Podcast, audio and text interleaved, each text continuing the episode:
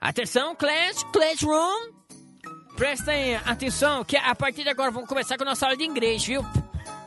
Ainda bem que não é de português, né? Ah, beleza. Ó, não, não atrapalhando não, viu? Você é apenas um auxiliar aqui, você tá aqui apenas pra, pra observar, viu? Tudo bem, tudo bem. Vamos lá, qual que é de hoje? Não, eu que pergunto, qual que é a dúvida de hoje que, que nós selecionamos da, da- do- dos nossos queridos students, nossos alunos aqui em nossa, nossa classe, né? Qual que é a, a dúvida de inglês de hoje? Vamos lá então, vamos ver aqui. A dúvida enviada de hoje vem diretamente do Jardim Panamá, aqui de Campo Grande mesmo. Quem está enviando é o senhor Maurício Santos. Ah, qual que é a dúvida do Maurício? A dúvida do Maurício com relação é com relação ao significado de I am. I am? Ah, I am. Ah, tá, ok.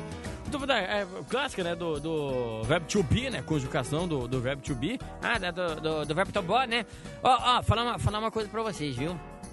É, é muito legal que, que agora a gente se vê, tá? Se vê, vocês estão, estão escutando a gente pelo rádio aqui, estão escutando a gente é, em FM e tal, e, e manda suas dúvidas pra gente, né?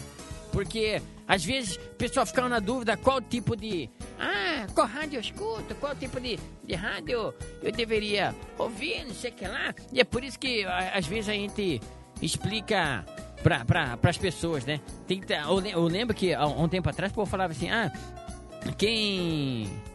Quem escuta. É. Os novinhos, as pessoas novas, escutam FM. E os mais velhos escutam AM.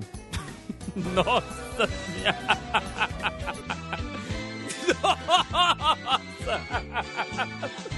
Nada a ver, pô. É só falar eu sou, eu estou. Que mudar frequência de rádio. Aí. Mas é, AM FM.